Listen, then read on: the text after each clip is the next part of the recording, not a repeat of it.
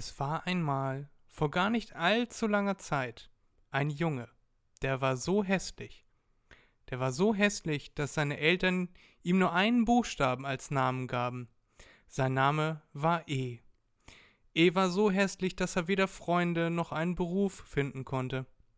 Doch eines Tages, als er gebeutelt am Straßenrande lag, kam ein Mann vorbei, half ihm auf und gab ihm einen vollständigen Namen. Sein Name ist nun Erik und er geht einem Beruf nach, bei dem seine Visage keinerlei Not tut. Er ist Podcaster und heute haben wir ihn zu Gast. Hallo Erik, wie geht es dir und wie fandst du meine Geschichte, wie wir uns kennengelernt haben?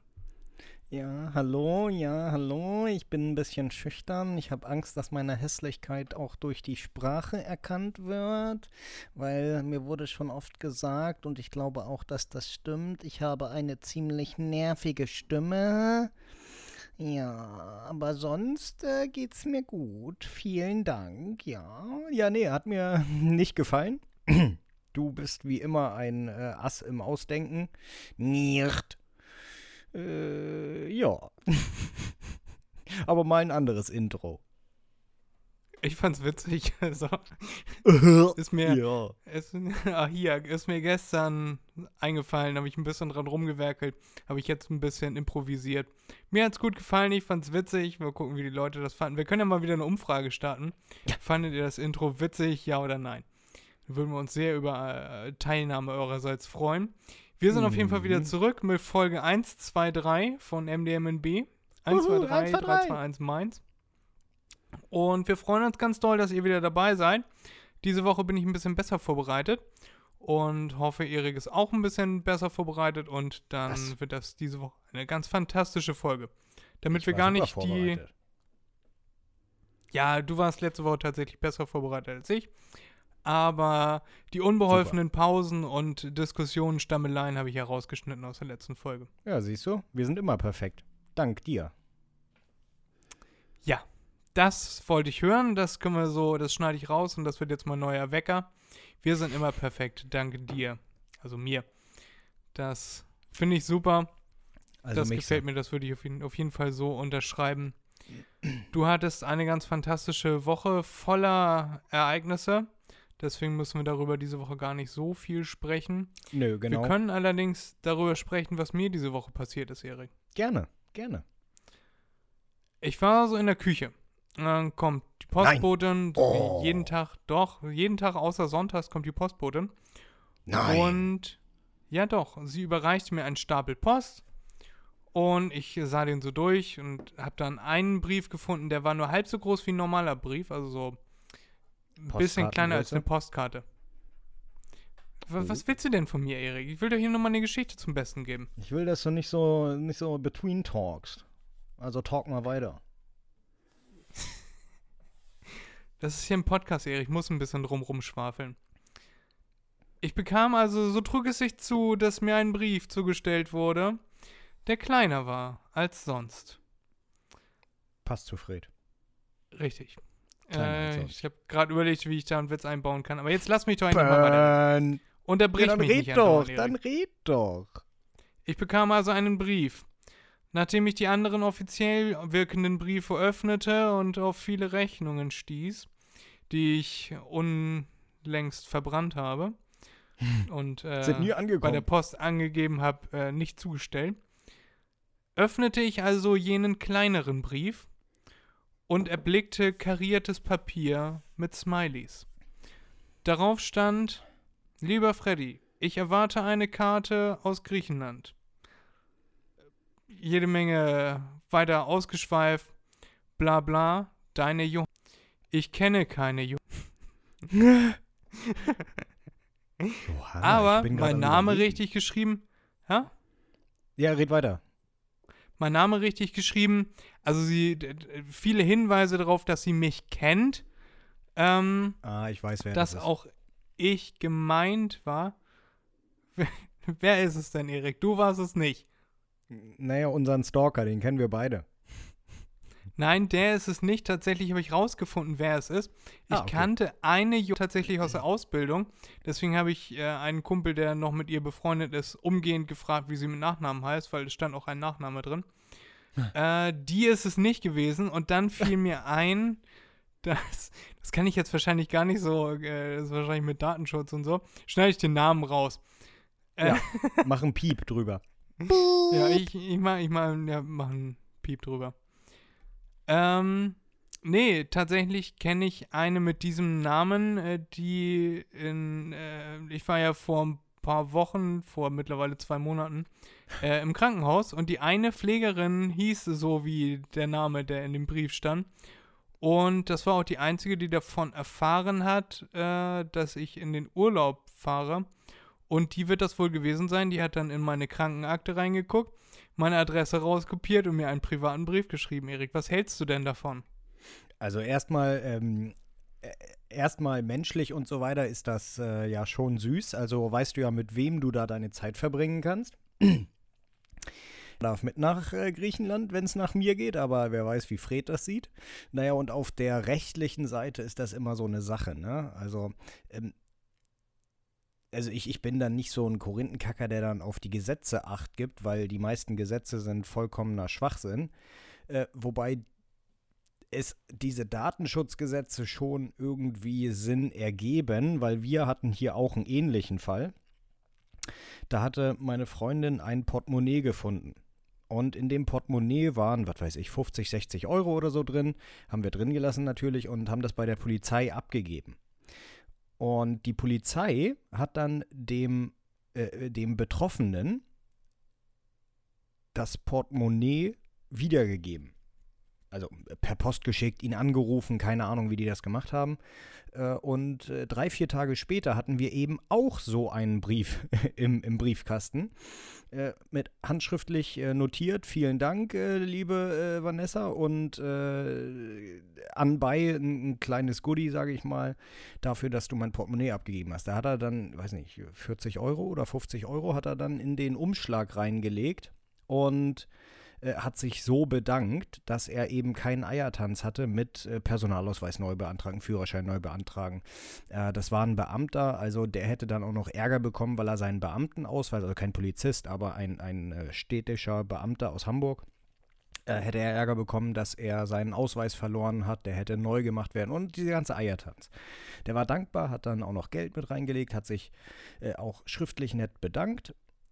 Das finde ich gut, auf der anderen Seite stelle ich mir vor, was ist, wenn das irgendwie so ein, so ein ähm, nicht geisteskranker, aber äh, irgendwie so ein, so ein Schwachmat ist, so ein Klappspaten, der denkt, er hatte mehr Geld im Portemonnaie und fragt, ja, äh, wer äh, hatte denn das Portemonnaie gefunden? Geben Sie mal mal die Adresse. Die geben die Adresse raus und dann steht er hier vor der Tür, weil er denkt, er wurde unfair behandelt oder was weiß ich was oder ist vielleicht doch da geisteskrank.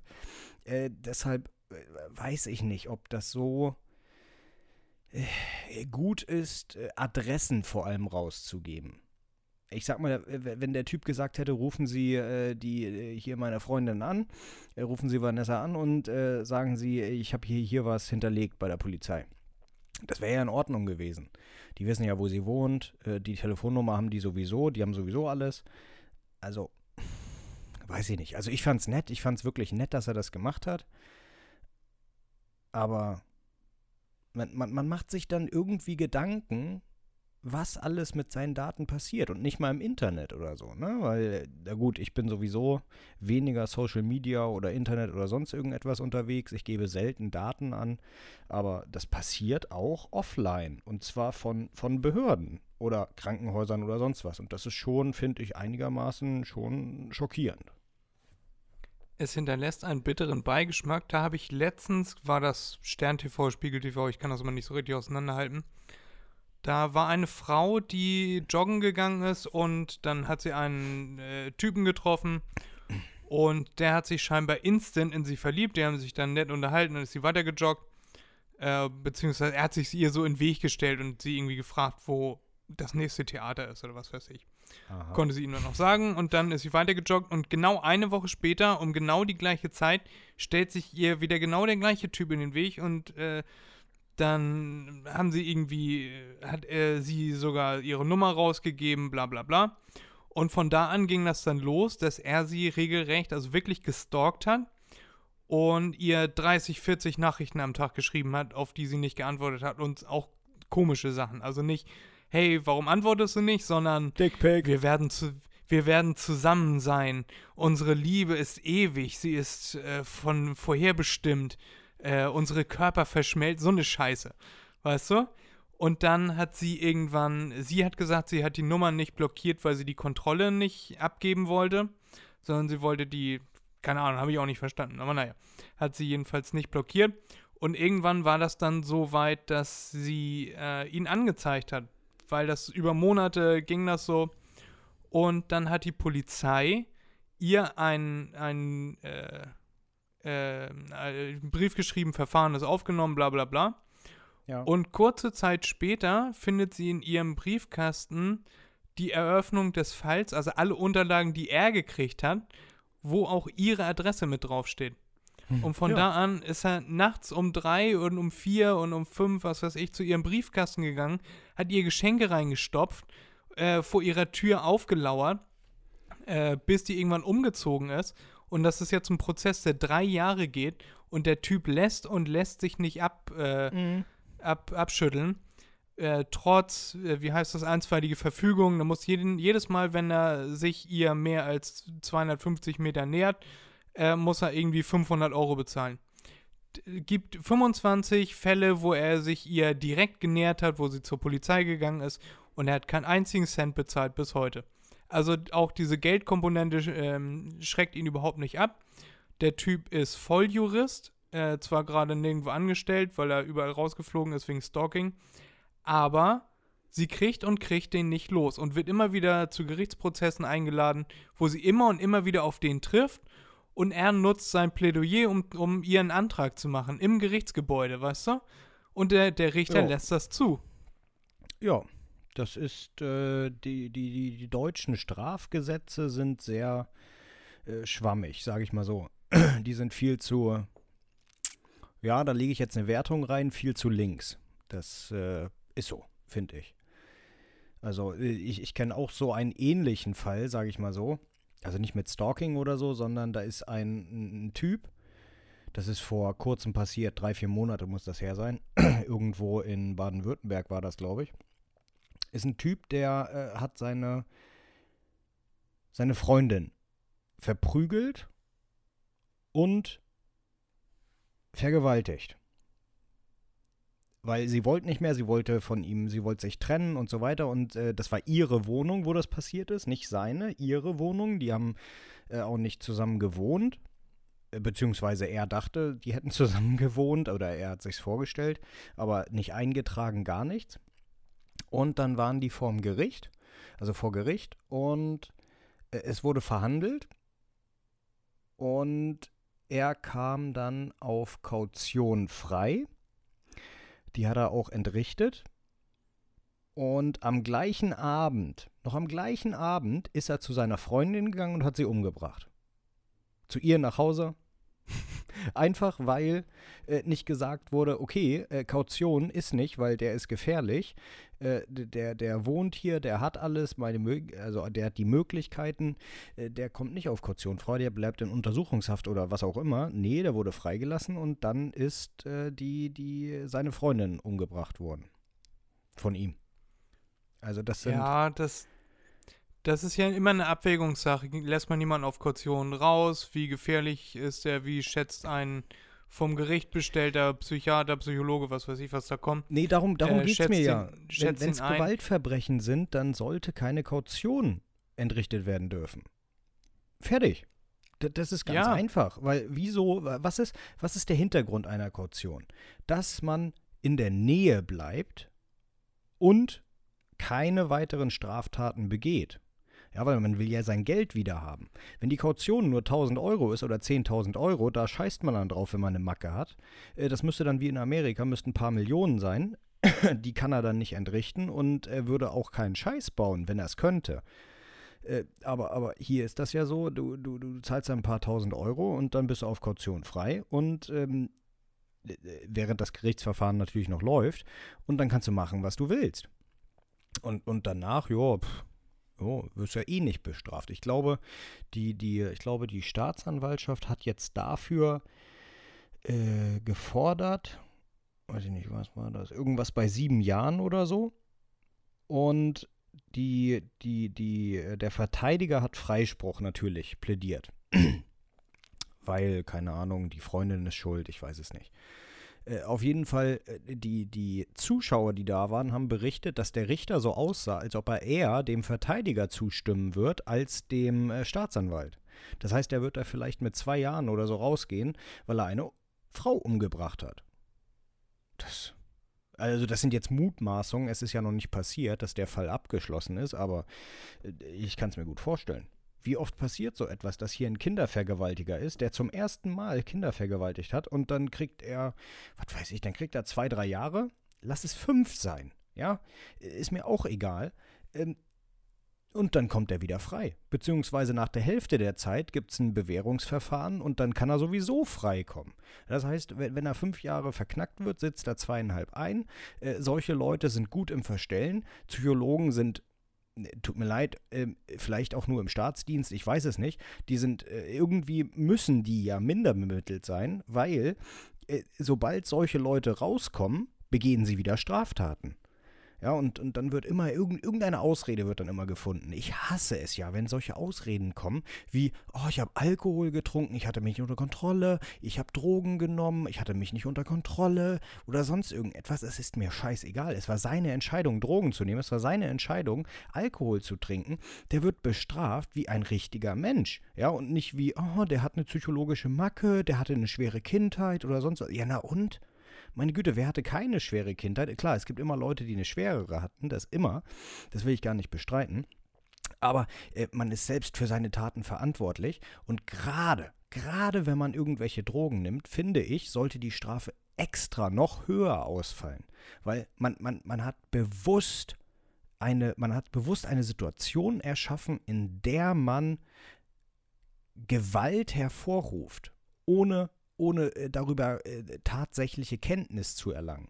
Weil das muss vorher bekannt sein. Ich weiß es, ich habe noch nie irgendwie, also ich wurde noch nie irgendwie angeklagt oder sonst irgendetwas. Äh, und, und ich weiß trotzdem, wenn, wenn ich Drogen nehmen würde, dass dann so etwas passieren kann. Ja, und da denkt man vorher drüber nach. Und jeder, der nicht darüber nachdenkt, der gehört nicht auf die Straße. Ja, der gehört, was weiß ich, der gehört von vornherein eingesperrt.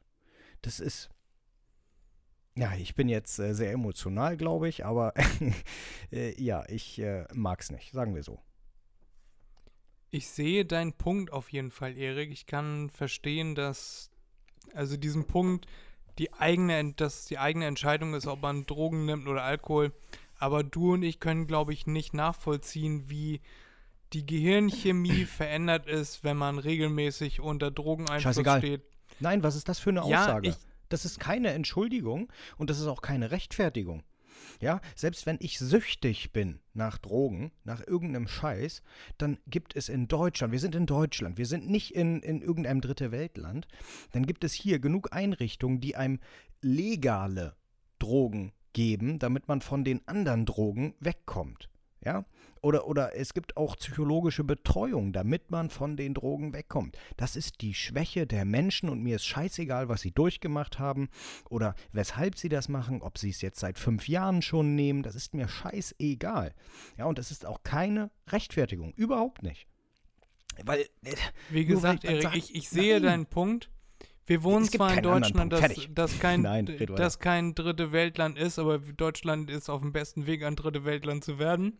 Das ist ein anderes äh, Thema. Genau wegen, genau wegen solcher Leute. Und du musst einfach, betrachte einfach den Fakt, dass wenn du durchschnittlich intelligent bist, sind 50% der Bevölkerung dümmer als du. Und ich glaube, du bist schlauer als der Durchschnitt der Bevölkerung. Ja, das macht es ja du, trauriger. Ja, das, es ist auch traurig, ähm, aber es ist einfach so, Erik. Und du kannst dich ja nicht, also leider kann man sich ja nicht in andere Leute, anderer Leute Köpfe reinversetzen. Wenn wir das könnten, dann äh, würden wir ja sowas wie Kautionen und so gar nicht brauchen. Wenn du jetzt in meinen Kopf reinguckst und ich habe kein Fluchtrisiko, dann brauche ich auch keine Kaution hinterlegen, kann man mich ja so freilassen. Ähm, ja, das Gehirn ist unglaublich leistungsfähig, bei manchen mehr, bei manchen weniger. Und ich sehe deinen Punkt. Ich finde auch, dass manche Gesetze härtere Strafen beinhalten sollten. Ähm, Ja. Gerade was das angeht, was du gesagt hast. Aber naja, es hat schon Gründe, dass äh, Alkohol- und Drogeneinfluss äh, teilweise für geringe Strafen. Nö. Ja, äh, es ist so. ich bin kein ja. Jurist, Erik, kann ich nicht zu sagen. Nein, es, es, es ist so, das stimmt. Aber ähm, also nicht geringere Strafen. Jetzt ein Jurist oder ein Mediziner oder sonst irgendeine Scheiß-Heini würde sagen, nee, keine geringeren Strafen. Der muss ja dann trotzdem in eine Psychiatrie oder so. Ja, aber das ist doch keine Bestrafung. Also tut mir leid, das ist keine Bestrafung. Da sind Menschen, die einem helfen, ja, weil man selbst jemanden umgebracht hat. Äh, nein. Nein, und dann tue ich einfach so, als ob ich rehabilitiert werde, wäre und, und komme wieder raus. Nein, das, das ist nichts. Ja, ich, ich, ich finde, ich, ich hasse es eigentlich, mich äh, oder, oder Deutschland mit äh, den USA zu vergleichen oder zu sagen, die sollten irgendetwas einführen, was da ist. Aber ich finde, ähm, allein auch wegen des Wortlautes, wenn man sagt, jemand wird lebenslänglich eingebuchtet, dann, dann muss das lebenslänglich sein und nicht 15 Jahre. Das, Lebenslänglich heißt lebenslänglich. Nein, nein, in Deutschland ist die Maximalstrafe 15 Jahre und das ist lebenslänglich. Mehr Nein. gibt's nicht. Nein, Danach das stimmt gibt es, nicht. Das haben doch, wir in der, das haben wir in Folge gibt es- 2 hat sich ein, da hat sich ein befreundeter Jurist bei mir gemeldet oder noch nicht Jurist auf dem Weg dahin und hat gesagt, lebenslänglich heißt lebenslänglich, man kann frühestens nach 15 Jahren einen Antrag auf Haftverkürzung stellen. Nee, was ich gelesen hatte, und das ist nicht, zu lange, nicht allzu lange her, ist es, dass man danach in Sicherheitsverwahrung kommt. Und Sicherheitsverwahrung bedeutet, äh, so wie ich es gelesen habe, bedeutet einfach, dass man sich in einem bestimmten Zeitraum melden muss, bei der Polizei oder bei wem auch immer. Dass man aber trotzdem frei ist. Man, bloß, man muss bloß jede Woche zur Polizei gehen und mit denen reden. Oder zum Psychologen, ist mir das ist scheißegal. dann ja quasi Bewährung. Ja, genau. Äh, Also ich, so ich wie ich nicht. das in zahlreichen True Crime Podcasts äh, höre, ist lebenslang, wirklich lebenslang. Man kann nach 15 Jahren einen Antrag auf Haftverkürzung äh, stellen. Und wenn man anschließende Sicherungsverwahrung hat, ist das für mich, dass man äh, vielleicht nicht mehr in einer Einzelzelle oder so untergebracht wird, sondern im größeren Voll ich habe keine Ahnung, Erik, wirklich, weiß ich nicht. Aber ich glaube, mit anschließender Sicherungsverwahrung kommst du deinen Lebtag nicht mehr raus. Ich kann mich natürlich auch nein, vollkommen okay, irren. Nee, okay. Ähm, gut, äh, mag sein, dass man sagt, okay, lebenslänglich ist meinetwegen auch mindestens 15 Jahre. Das äh, will ich jetzt gar nicht. äh, Der Artikel, den ich gelesen hatte, der war ein bisschen schwammig, wenn es äh, gerade darum ging. Also, das war nicht das Hauptthema. Da will ich mich jetzt nicht versteifen. Es kann ruhig mindestens 15 Jahre sein, aber ähm, da ist ja die Frage, wie viele Menschen in Deutschland sitzen im Gefängnis und sind schon länger als 15 Jahre im Gefängnis. Weil wenn es nur, was weiß ich, 0,5 Prozent von den Leuten sind, die lebenslänglich haben, dann ist lebenslänglich 15 Jahre. ja, dann, dann, äh, ist es in, in der Realität, in der Praxis so. Auch wenn es im Gesetz mindestens heißt. Weißt du, was ich meine? Ja, ich weiß, was du meinst, aber was bringt es einem denn, wenn jemand anderes ins Gefängnis geht? Es geht ja in der, also ich meine jetzt wieder ein völlig anderes Thema auf, aber ich habe da vorhin in der Küche gestanden und darüber nachgedacht, weil ich wieder einen True Crime Podcast gehört habe. Ähm, dir, wenn jetzt jemand kommt, bringt deine Freundin um, bringt dir ja theoretisch gar nichts, wenn er dafür ins Gefängnis geht. Außer den Gedanken, der läuft nicht mehr frei rum. Ähm, was das juristische oder was die Strafverfolgung und das in den Knast bringen ja eigentlich verhindern will, ist die Selbstjustiz, dass du losgehst und ihn umbringst. Und dann kommen seine, sein Bruder und sein Cousin und bringen dich um. Und dann, weißt du, kommen deine Cousins und dein Bruder und bringen die um. So, und das versucht diese, diesen Teufelskreis, diese Spirale versucht das, ähm, die, die Strafverfolgungsbehörden versuchen das ja zu verhindern. Aber dir persönlich bringt das ja deine Freundin nicht zurück, wenn der dann eingesperrt wird.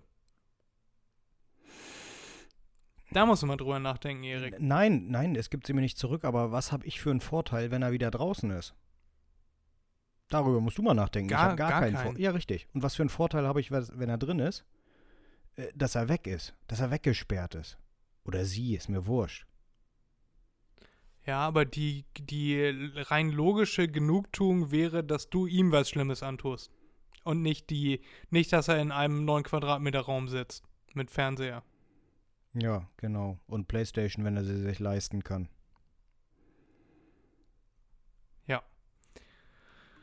Naja, Erik, wie sind wir dahin gekommen? Ich habe einen Brief gekriegt. ich habe mich persönlich sehr über den Brief gefreut. Ich werde auch eine. Postkarte versenden. Ich werde auch eine Postkarte versenden. Ich habe ja auch eine Adresse bekommen, wo ich das bitte hinsenden soll. Aber meine Telefonnummer würde ich da jetzt nicht reinschreiben. ja. Wenn das Hinweis genug ist, äh, genau, die Dame war sehr nett, aber auch nicht so nett. Oh. sie Beziehungs- Podcast. Jetzt beziehungsweise-. Sie. ja, es tut mir leid, aber sie ist wirklich nicht mein Typ. Jo, Ähm, jo, aber trotzdem, liebe Grüße, war äh, eine nette, süße Geste, ich habe mich sehr gefreut. Aber danke, nein, danke. aber eine Postkarte geht auf jeden Fall raus. So. Sehr schön. Ja, wo wir das äh, gerade sagen, ich bin ab übermorgen, wenn ihr die Folge hier hört, wenn ihr die am Freitag direkt hört, ihr kleinen äh, gierigen äh, Podcast-Mäuse, dann bin ich ab Sonntag unterwegs, Sonntag oder Montag, müssen wir gucken, wann wir losfahren, unterwegs in den wohlverdienten Urlaub nach Griechenland.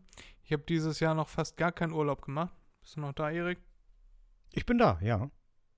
Okay, gut. Ich kriegte nämlich gerade einen Anruf und das ist meistens dieses Düdüd, wenn du weg bist. Ach so, nee, nee, nee, nee. Ich bin da, ich bin da, Okay. ich höre dich. Gut, äh, und deshalb gehen wir wieder in unseren Urlaubsrhythmus über und nächste Woche wird dann keine Podcast-Folge kommen. Die kommen dann wieder nur alle zwei Wochen. Einfach weil, also nächste Woche ist mir sowieso gar nicht möglich. Da werde ich mich die ganze Zeit in einem Wohnmobil befinden auf der Autobahn und da lässt sich schlecht aufnehmen. Äh, das ist immer so laut. Und auch danach werde ich versuchen, was am Haus zu schaffen. Und genau, es ist wieder weniger Urlaub, als dass man da was zu tun hat, aber ein bisschen mehr Urlaub als letztes Mal. Und dann nehmen wir wieder. Ich werde wieder aus dem Bett heraus aufnehmen. Und dann sind wir nur noch alle zwei Wochen verfügbar. Das tut uns sehr leid, dass das so Ja. ist, aber es ist nicht zu ändern. Und genau, dafür, dass wir uns da einen Ast abbrechen und nicht mehr den Urlaub versauen mit äh, eine Stunde, anderthalb Stunden aufnehmen, eine Stunde schneiden und so, werden wir hier deutlich zu schlecht bezahlt. Hm. Ja, das wollte ich noch einmal anmerken, aber es gibt auch einen, einen kleinen, ein kleines Goodie für euch, nämlich Erik und ich haben unsere erste Live-Show, wenn ich wieder da bin. Im Ende November habe ich die, äh, das Emshorner Stadttheater gemietet. Erik weiß davon noch gar nichts. Nö. Der ist ebenso überrascht wie ihr. Und da müssen wir uns noch äh, ein Datum, es steht noch nicht ganz fest, aber dann haben Erik und ich unseren ersten Live-Auftritt. Und wie Was? stehst du dazu, Erik? Freust du dich?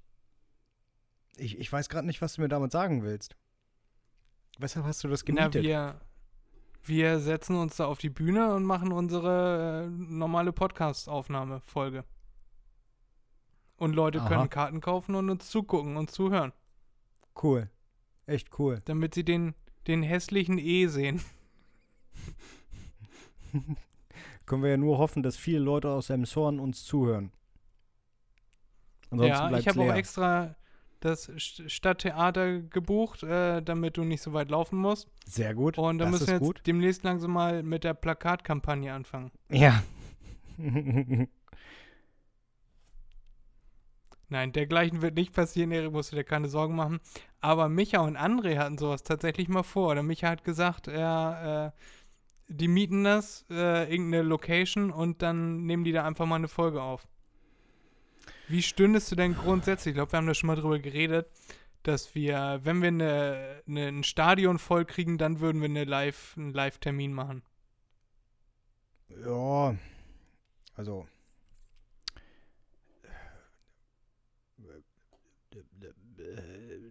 Ne, wir sind Ehe nicht ist wirklich, sprachlos. ja, wir sind nicht wirklich Comedians, ne? Also von daher ähm, ist es schwer.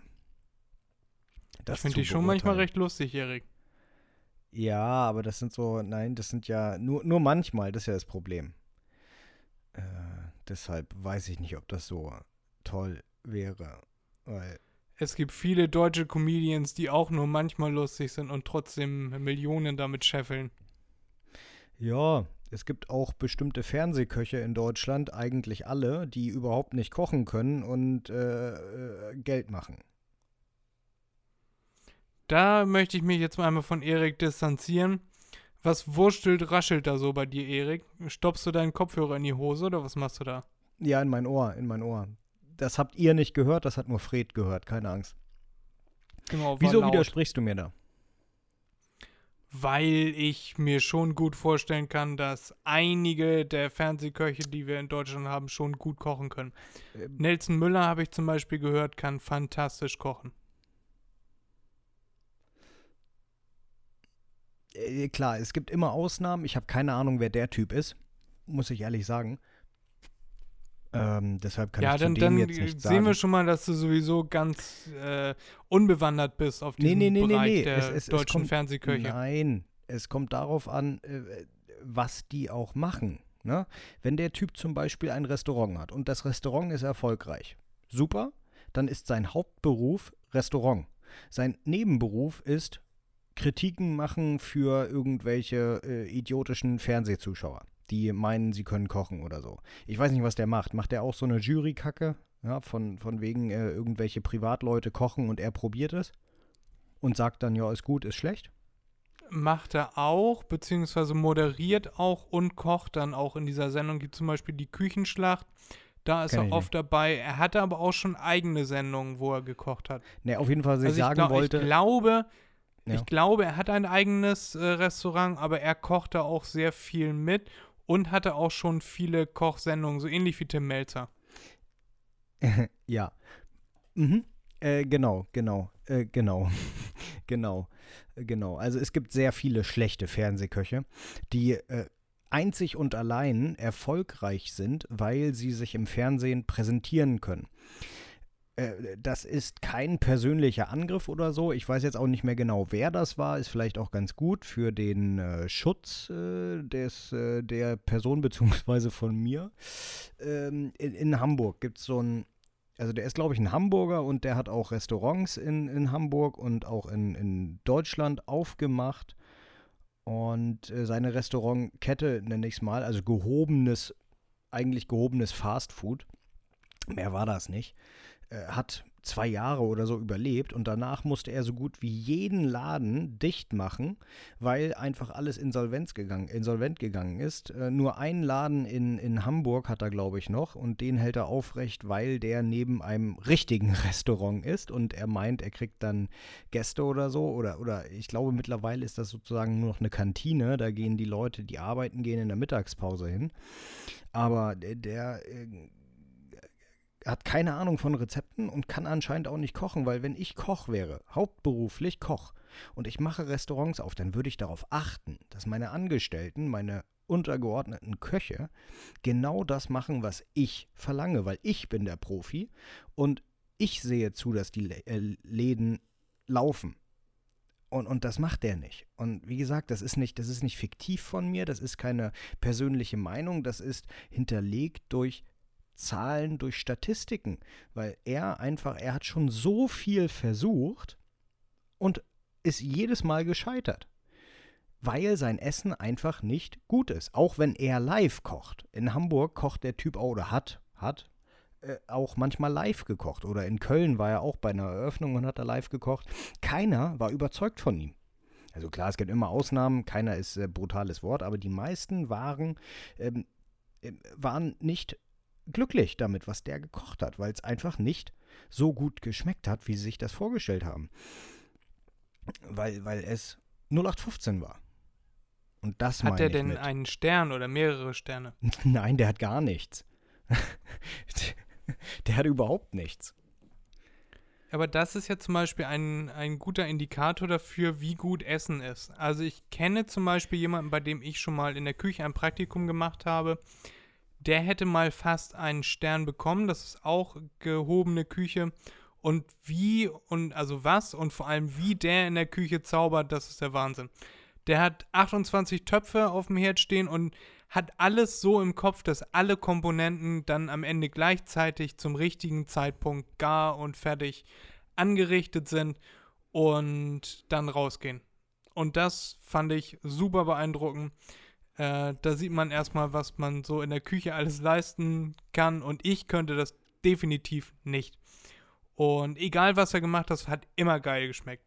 Und er hat das auch so mit der Hand ins in Salztopf reingegriffen und genau wusste genau, wie viel wovon er äh, braucht und, und also das fand ich damals sehr beeindruckend. Das habe ich dann in meinem Praktikumsbericht auch so geschrieben. Mhm. Und ja, das war der Hammer. Weißt du, wofür denn die Sterne, die Michelin-Sterne stehen? Die stehen dafür, wie gut es ist, habe ich jetzt angenommen. Das ja, ist ja auch ein, aber, das ist ja auch ein Gremium, das äh, äh, da zu Besuch ist, sage ich mal, in dem Restaurant und dann die Sterne vergibt. Ja. Äh, kennst du denn so ein bisschen die Geschichte und weißt du, also die Frage zielt darauf ab, weißt du, wofür ein Stern, zwei Sterne und drei Sterne Ähm, stehen? Nein, weiß ich nicht, aber was ich äh, vorweg f- äh, sagen möchte, ist, äh, ich war tatsächlich schon mal in einem, in einem äh, Drei-Sterne-Restaurant und auch schon mal in einem Ein-Sterne-Restaurant, noch nicht in einem Zwei-Sterne-Restaurant, keine Ahnung. Äh, und äh, das Drei-Sterne-Restaurant war unter aller Sau, muss ich ehrlich sagen. Äh, es hat zwar geschmeckt, aber ähm, es ist nichts Außergewöhnliches gewesen. Und nur weil ich Gold oben drauf brösel, und das war Optik, hauptsächlich, hauptsächlich war es Optik bei dem, ähm, macht es noch nicht, noch lange kein gutes Gericht aus. Äh, Das wollte ich nur kurz Ja, einschieben. das, deswegen wird ja auch immer wieder geprüft, ob das noch so viele Sterne wert ist. Der Da hatte, ja der hatte viele, das viele- 20., äh, 15. Mal, 20. Mal hintereinander die, die Sterne gekriegt, also nach jeder Prüfung. Ja, dann hast du halt einfach keine Ahnung, Erik. Das war in, Also. in Paris. Ja, okay, dann ist das da vielleicht wieder was anderes. Nö, muss eigentlich das gleiche sein. Nö, Michelin ist Kann, überall kann gleich. ich dir nicht also Kann ich dir sollte. nicht sagen. Ja. Kann, kann ich dir nicht sagen, Erik, aber es gibt ja äh, gewisse ähm, Punkte, die da erfüllt werden müssen, damit man ein, zwei oder drei Sterne bekommt. Es ist ja nicht so, dass man erst einen und dann zwei und dann drei bekommt, sondern, also erstmal möchte ich noch was kurz zu dem Fernsehkoch sagen. Wenn er gut entertaint, um was anderes geht es nicht im Fernsehen, kann er sich da die absolute Scheiße zusammenkochen und ist trotzdem ein guter Fernsehkoch, weil im Ja, Fernsehen guter geht's um Koch. Unterhaltung Ja, ja, das stimmt. wenn er das kann, dann soll er damit weitermachen. Dann soll er seine Grütze da weiter zusammen äh, dremeln. Und mehr muss er im Fernsehen nicht können. Mehr muss er halt können, wenn er ein Restaurant aufmacht und äh, Leute er verköstigt. Wenn er den Leuten halt einen 50er gibt, damit sie sagen, lecker, dann äh, ist, ja, dann, dann ist das seine Sache. Aber dann ist er trotzdem, wenn seine Sendung läuft, ein guter Fernsehkoch. Das wollte ich noch dazu sagen. Und jetzt erläutere ich noch einmal die Geschichte zum äh, Stern de Michelin, wenn du Mhm. erlaubst. Jo, mach, mach. Der äh, Guide de Mich- Michelin kommt tatsächlich von der Reifenfirma Michelin. Und das hat damit zu tun, dass ein Stern ist quasi ein Stopp wert. Also für einen Stern kann man äh, anhalten. Äh, für zwei Sterne lohnt sich ein Umweg, also dass man von der Autobahn runterfährt äh, und einen Umweg in die nächstgelegenere hintere Stadt äh, nimmt oder einen Umweg über eine andere Autobahn nimmt und dann dort anhält bei einem Zwei-Sterne-Restaurant. Und für ein Drei-Sterne-Restaurant würde sich eine Reise lohnen. Es würde sich also lohnen, in München loszufahren, um in Hamburg in einem Drei-Sterne-Restaurant zu essen. In Deutschland gibt es nur zehn äh, Drei-Sterne-Restaurants. Waren bis vor kurzem noch neun, jetzt sind es zehn. Ich war noch nie in einem ein, zwei oder drei Sterne Restaurant essen, leider. Würde ich gerne mal nachholen, aber es kann ja nicht jeder so reich sein wie Erik. Und ja, das ist die, die Hintergrundgeschichte zu den Michelin-Sternen. Und ich glaube, es hat auch etwas mit den, also natürlich mit den Reifen dann zu tun. Äh, oder das ist eine Verschwörungstheorie, dass man mit drei Sterne-Restaurants mehr Reifen verfährt und deswegen Michelin mehr Geld mit Reifen verdient. Da bin ich mir jetzt aber unsicher. Ja. Gut, keine Ahnung. Ja, mag ja sein, dass man das so sagt mit Stoppwert und was weiß ich, Umweg und Reise. Äh, meine. Aber ich bin da anders eingestellt. Vielleicht äh, liegt das daher, daran.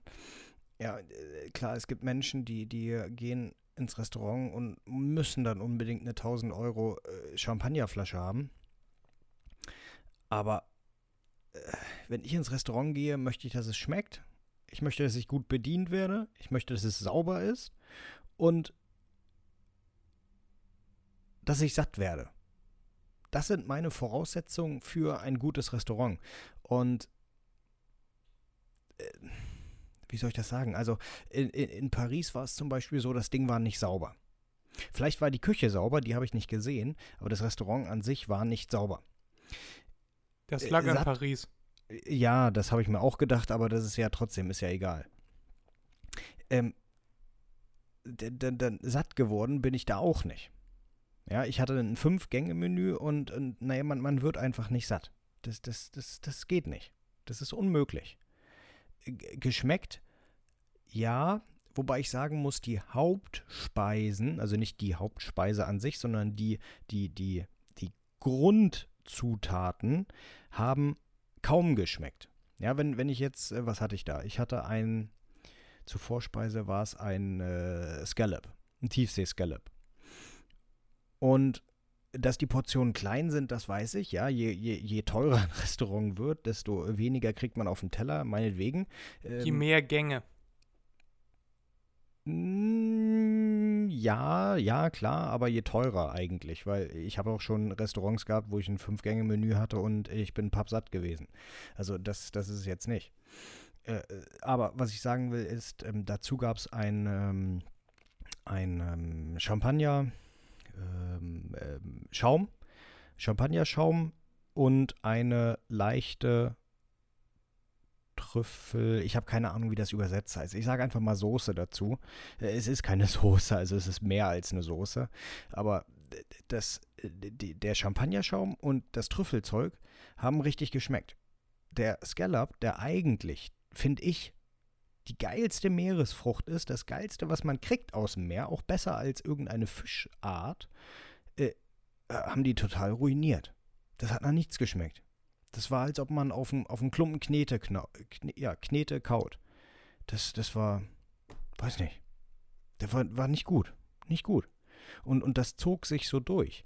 Dann hatte ich ein äh, Beef Bourguignon, Bourguignon, was auch immer.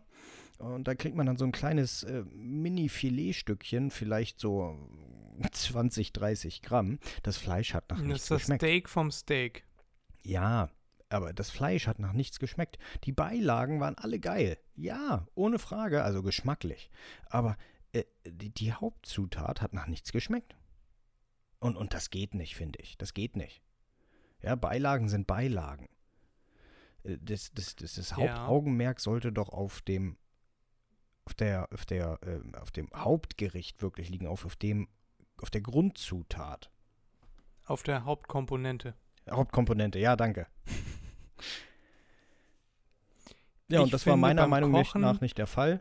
Das Einzige, was gut ja. war, äh, was ich in Deutschland nicht so erlebt habe, äh, auch in Go oder äh, möglicherweise gehobeneren Restaurants, weil die meinen, sie wären gehobener.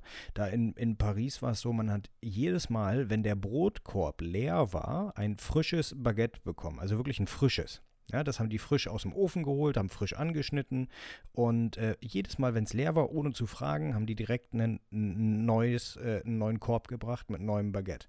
Äh, das finde ich am Service, finde ich das gut. Auf der anderen Seite, wenn sie das immer nachpacken, heißt es auch, dass sie ganz genau wissen, dass kein Schwein, kein Mensch auf der Welt satt werden kann von deren Essen. Und das finde ich traurig. Also, dass sich die Gesellschaft dahin entwickelt hat, dass man hungrig aus dem Restaurant geht. Das äh, Generell. Jetzt hat nichts mit Michelin zu tun. Das, das finde ich nicht so toll. Habe ich tatsächlich so noch nie erlebt, wenn ich in ein Restaurant gehe, gehe ich da bis zum Umfallen satt, rolle ich da raus. Aber das kann auch daran liegen, dass ich, glaube ich, noch nie mehrere Gänge gegessen habe, sondern ich bestelle mir das, worauf ich Hunger habe. Und das versuche ich dann nach Möglichkeit aufzuessen.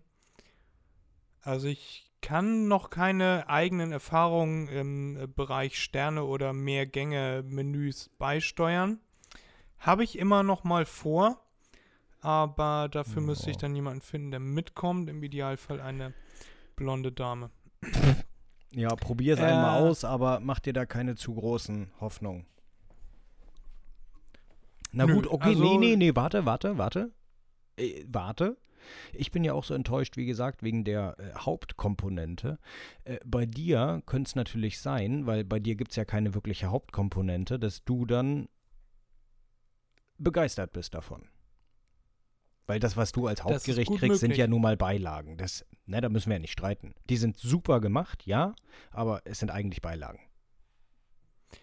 Ich finde, meine Definition oder meine Erwartung an ein Drei-Sterne-Restaurant, äh, sagen wir jetzt mal ein Drei-Sterne-Restaurant, es gibt nur einen Gang. Es kommt ein großer Teller und das wird es wahrscheinlich nicht geben, aber Nein. es kommt ein, ein, ein Teller mit Essen und während man sich durch die einzelnen Komponenten auf dem Teller hindurcharbeitet, ist es wie ein, ein großes Orchester mit mir als Dirigenten im Kopf im Mund.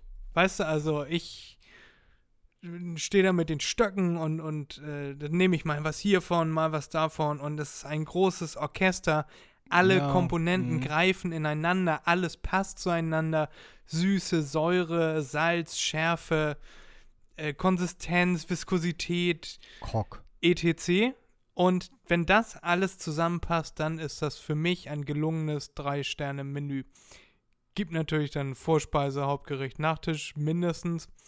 Und finde ich auch gut so. Ich finde die Idee von Nachtisch, auch wenn ich nicht so der süße Typ tatsächlich an sich bin, finde ich die Idee von Nachtisch ganz nett oder wäre dem nicht abgeneigt. Aber ja, ich hätte da jetzt nicht so nicht so Vorurteile ja. wie Erik oder würde nee, an der Vorurteile Tatsache, nicht. dass man Brot nach nachbringt, äh, das würde ich jetzt nicht als schlecht ansehen, sondern als äh, man gibt sich Mühe. Nee, ich fand es gut, weil dann musste ich nicht schmeckt. zu McDonalds gehen danach. Hätten die das Brot nicht gebracht, hätte ich noch danach zu irgendeinem Fastfood gehen müssen. Ja, und das ist natürlich, du kriegst da das Filet vom Filet vom äh, Filetrind äh, und nachher schmeißt du dann nochmal so einen Papierburger von ja, Das ist McDonald's doch egal. Drauf. Das ist doch egal, wenn ich da 20 Gramm kriege, was soll ich damit? Ja, das ist dann von dem Restaurant schlecht gemacht. Da nee, das ich, ist, das ist jedes, jedes Restaurant. Da kannst du in, in egal welches Michelin-Restaurant du gehst, auch ein Einsterne, du wirst nicht mehr kriegen. Du, du kriegst nur so ein kleines Das halte ich für ein Gerücht. Doch. Also ja, probier es gerne aus. Probier es gerne aus. Aber äh, ich sag dir mal, du wirst enttäuscht sein. Geschmacklich okay, ja, das ist was Besonderes. Ähm, aber es ist eben nicht so besonders, wie man sich das vorstellt. Ich war schon in vielen Restaurants, die ähm, super gekocht haben, äh, super zusammengestellt haben, abgeschmeckt haben und alles. Äh, aber die haben keinen Michelin-Stern oder keinen, was weiß ich was für einen Stern. Ähm, die, die, die sind einfach super. Und da wird man auch satt. Und ja, in, ich, ich, finde, äh, ich, ich, war, ich war in mehr Restaurants ohne Stern, die besser waren als das Ding in Paris mit drei Sternen. Also. Ich habe schon, schon andere Berichte gehört, dass äh, Drei-Sterne-Restaurants richtig gut sein sollen. Zum Beispiel hat in Hamburg, ich glaube vor kurzem, The Table aufgemacht. Ja. Äh, was ja, mich ja. da eher stören würde, wäre, du kommst hin und du suchst dir nicht aus, was es zu essen gibt, sondern du frisst das, was der Koch dir vorsetzt, was der sich heute mal aus seiner Feder rausgelassen hat. Das musst du dann da fressen und ob dir das schmeckt oder nicht, hast du Pech gehabt. Und da ich viel ähm, dietetische Ansprüche an meine Nahrung habe, ja. würde ich gerne wissen, was ich mir aussuchen kann. Und das wäre für mich wahrscheinlich eher das Problem, dass äh, ich den Großteil von dem, was sie mir da vorsetzen, skippen müsste, weil ich es nicht essen kann. Weil äh, ich es mir nicht aussuchen konnte. Dann ergibt es natürlich auch keinen Sinn dafür, pro Person 800 Euro auszugeben oder 300 oder was weiß ich. Ja, Weinbegleitung brauche ich auch nicht. Wär, wäre mal cool, so ein Nelson Müller, also einen richtig guten Koch, sowas wie Nelson, so jemand wie Nelson Müller, äh, mal privat bei einer Party grillen zu lassen oder so. Das fände ich, glaube ich, ganz cool, wenn man mit dem, mit dem Koch persönlich sprechen könnte und, ne, oder, oder. Du, du, ja. du hast da aber auch falsche Vorstellungen. Also in einem, äh, in einem Sterne-Restaurant hast du selten ähm, eine, eine Auswahl der Gerichte, die du bekommst. Ähm, das, das höchste der Gefühle ist, dass du eine, äh, klar, du hast eine umfassende Weinkarte, äh, Spirituosen, Bier gibt es tatsächlich auch. Äh, aber an, an, an Lebensmitteln, an, an Gerichten äh, kannst du dir eigentlich nur Menüs bestellen. Also du, du kannst gar nicht sagen, du hättest gern das und das und das. D das gibt's nicht. Die haben keine Speisekarte in dem Sinne, die haben nur Menüs. Und viele haben auch nur ein Menü. Das wechselt dann jede Woche oder was weiß ich, aber es gibt nur ein Menü. Mehr, mehr gibt's nicht in Sterne-Restaurants. Das Habe ich befürchtet, Erik. Vielleicht ist Das das, auch ist der Grund, warum ich noch merkwürdig. nie in einem Sterne-Restaurant war. Ja, aber man, man ist eingeschränkt. Ich weiß nicht, ich weiß nicht. Also ich finde es definitiv nicht gut. Probier es gerne aus. Aber äh, ich würde nicht wieder hingehen. Würde ich nicht machen. Dafür ist mir meine Zeit zu kostbar, weil du, du gehst da hin und so ein, so ein Fünf-Gänge-Menü dauert dann, weil die haben ja auch nur ein paar Sitzplätze, ähm, die, die, die vermieten den, sage ich mal, für den ganzen Abend. Du sitzt dann da von 16, 17 Uhr bis 22, 23 Uhr, bis die letzte, der, der letzte Gang serviert wird. Also, das. Man muss nicht reinfressen. Also ich muss jetzt nicht fünf Gänge innerhalb von einer halben Stunde haben, aber äh, ich glaube, ich saß da vier Stunden, bis das Essen durch war. Äh, das das finde ich nicht gut. Überhaupt nicht. Ja, es ist halt super zeitintensiv. Wie gesagt, ich werde mal schauen, wenn das möglich ist, mal in so ein Restaurant reinzugehen. Dann werde ich das tun. Ähm, oder halt, ja, so wie der, den ich kenne, der fast einen Stern bekommen hätte, ähm, den mal als Showkoch äh, irgendwo einzuspannen für vielleicht ja meinen nächsten oder übernächsten oder sogar 30. Geburtstag. Das wäre doch geil, dann kannst du dich mit dem den ganzen Abend darüber unterhalten, äh, warum man nicht kochen kann und warum du äh, der Meinung bist, dass du das eigentlich viel besser kannst Wer ist denn der Typ? und wer er ist. Du machst ja nur, du, du sagst ja nur Positives über ihn. Kannst ja ruhig seinen Namen sagen. Ja, also es ist, es ist ein Restaurant, wo du so nicht reinkommst. Das ist äh, nur für Gesellschaften. Achso, das hier in Und, Elmshorn äh, oder was meinst du? Das Mercat. Ja, ja, ja, ja, ja, okay, ja, ja. Kennst du? Warst du? Nee, war ich noch nicht, war ich noch nicht. Äh, tatsächlich haben die, ich weiß nicht seit wann das ist, ob das eine Neuerung ist, aber tatsächlich machen die einmal im Monat oder zweimal im Monat offene Küche. Also, also offenes Restaurant. Da kann man, wenn man sich vorab reserviert, wenn man vorab reserviert, auch so hingehen. Ja, aber du kriegst das, was er vorkocht. Ja, ja, das mag sein, das mag sein, ja, ja. Also ich war da noch nie, keine Ahnung. Das hat angefangen als äh, Firmenkantine für äh, Köln-Flocken. Und so wird das auch hauptsächlich noch genutzt. Also zum Beispiel der Chef von äh, Köln-Flocken, der ruft am, am Vormittag an und sagt, ich komme Mittag und will essen. Und dann kriegt er halt irgendwas äh, spontan zusammengewürfeltes und kein gutes Essen. Hm. Ähm, einfach weil der, der Koch so genial ist und dann sagt, nö, wenn er hier äh, ein einzelnes Essen will, dann soll er das früher anmelden, mache ich nicht. Und kann er sich gehackt legen. Und dann gibt es aber auch richtig teure Komponenten, sowas wie Steinbutt zum Beispiel, also seltene Fische, wo dann auch nur der Küchenchef äh, selber den Fisch filetiert und und und, weil das, da kostet ein Fisch schnell mal 120 Euro. Und wenn der Auszubildende den verkackt, dann ist halt scheiße. Ja. Aber also solche Sachen gibt es da zum Beispiel, also besondere Komponenten. Ähm, alle Gerichte sind, es gibt nichts Normales. Also du kriegst jetzt nicht Kartoffeln oder du kriegst nicht Nudeln, sondern du kriegst alles irgendwie in besonderer Weise angerichtet ähm, oder garniert, so dass es immer irgendwie besonders aussieht.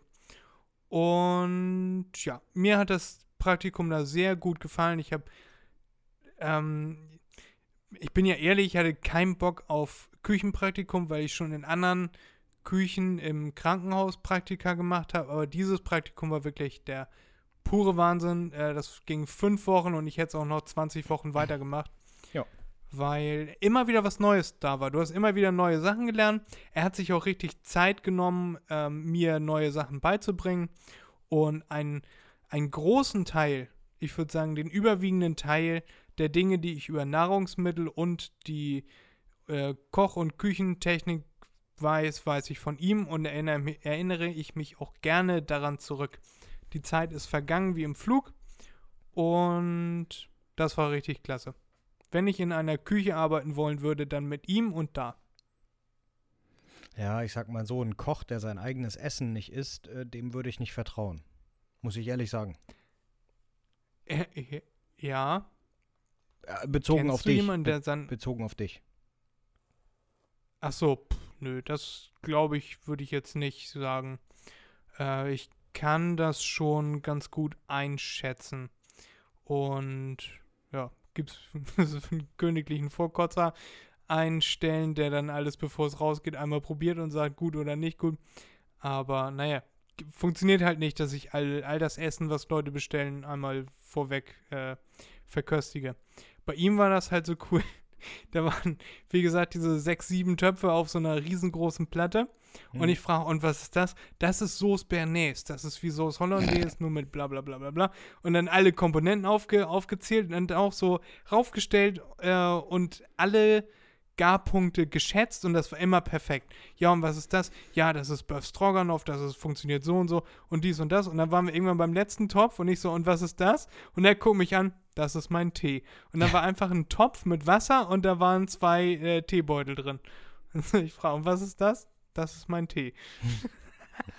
Nicht schlecht. Werde ich niemals vergessen, dieses äh, voll begeistert, mir alle Töpfe erklärt und wie die Gerichte und wie das im, dann nachher im, im Gesamtzusammenspiel auf dem Teller funktioniert.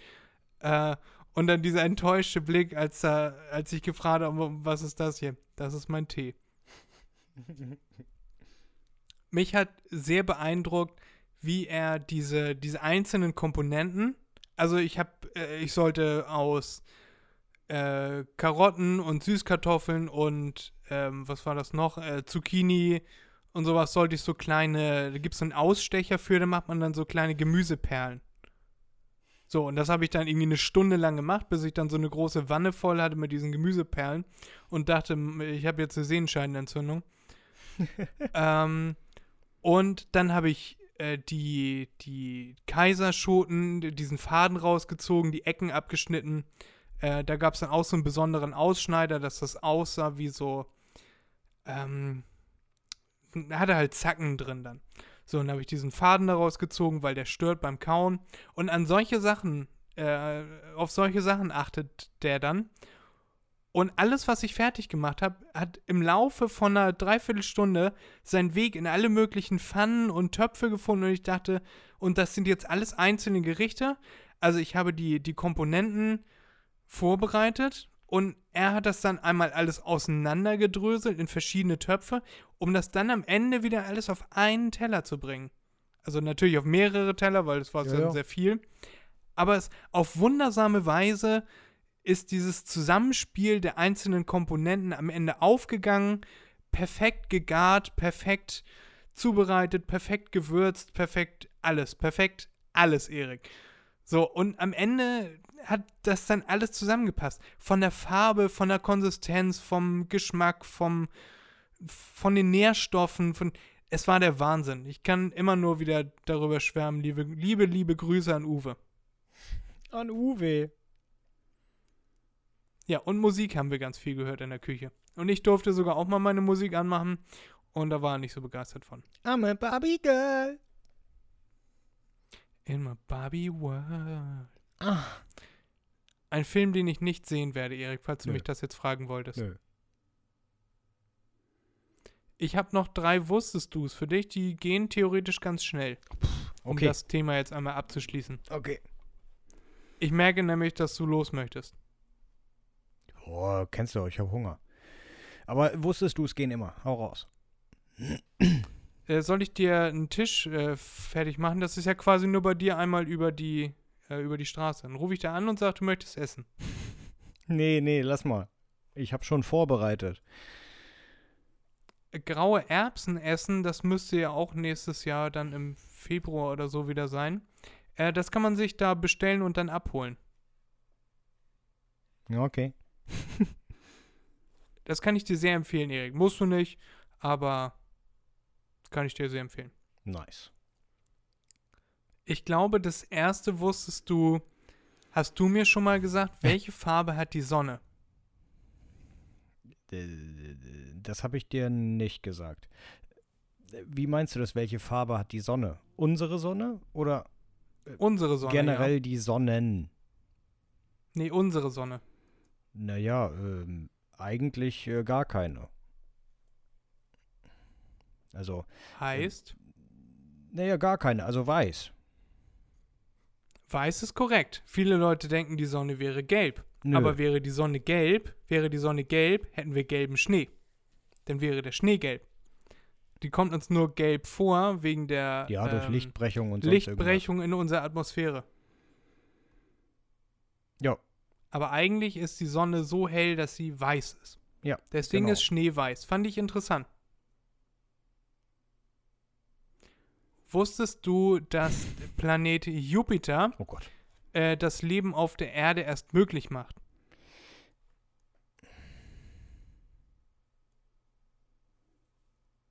Weil der Jupiter die Erde auf einem richtigen Abstand hält.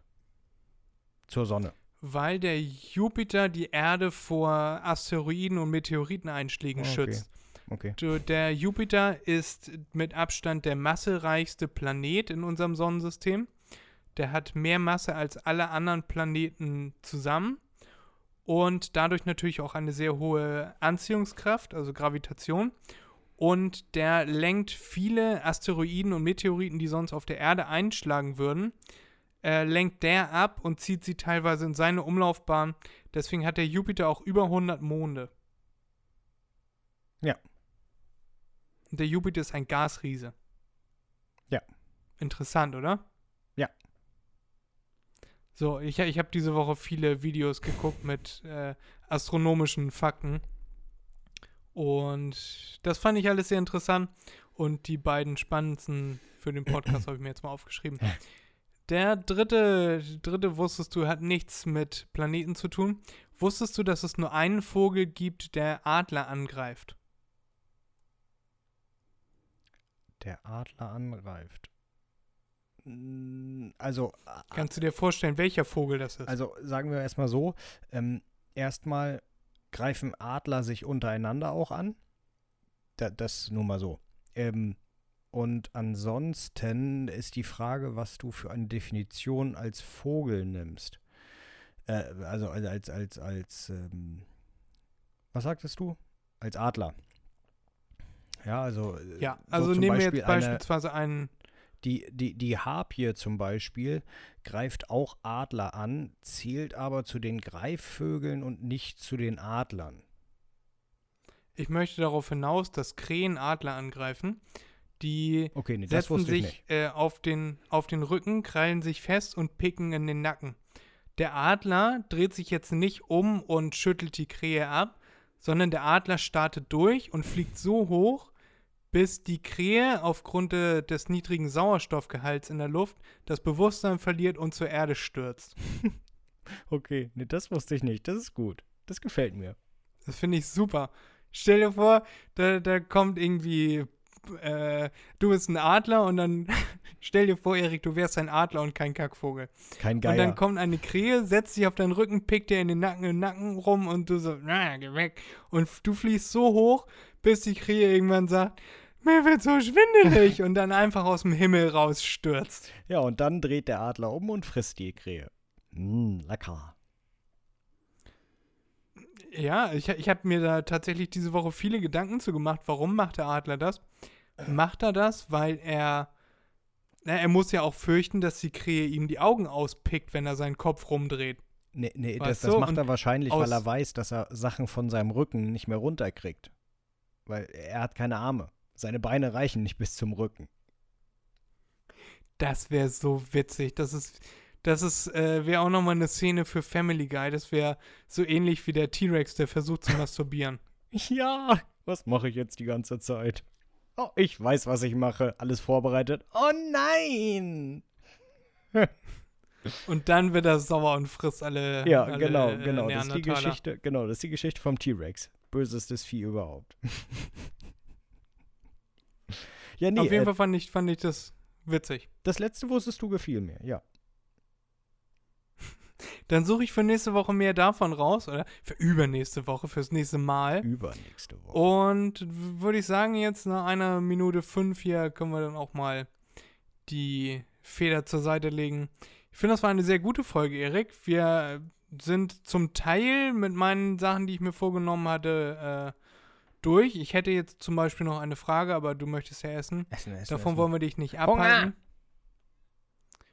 Und dann wünsche ich dir einen guten Appetit, Erik, einen wunderschönen Abend und Danke. euch eine wunderschöne Zeit, Genau. mir einen wunderschönen Urlaub und Aber ich hallo. hoffe, ihr macht euch ein schönes Wochenende und macht euch vor allem Ein Begriff. mal einen Begriff.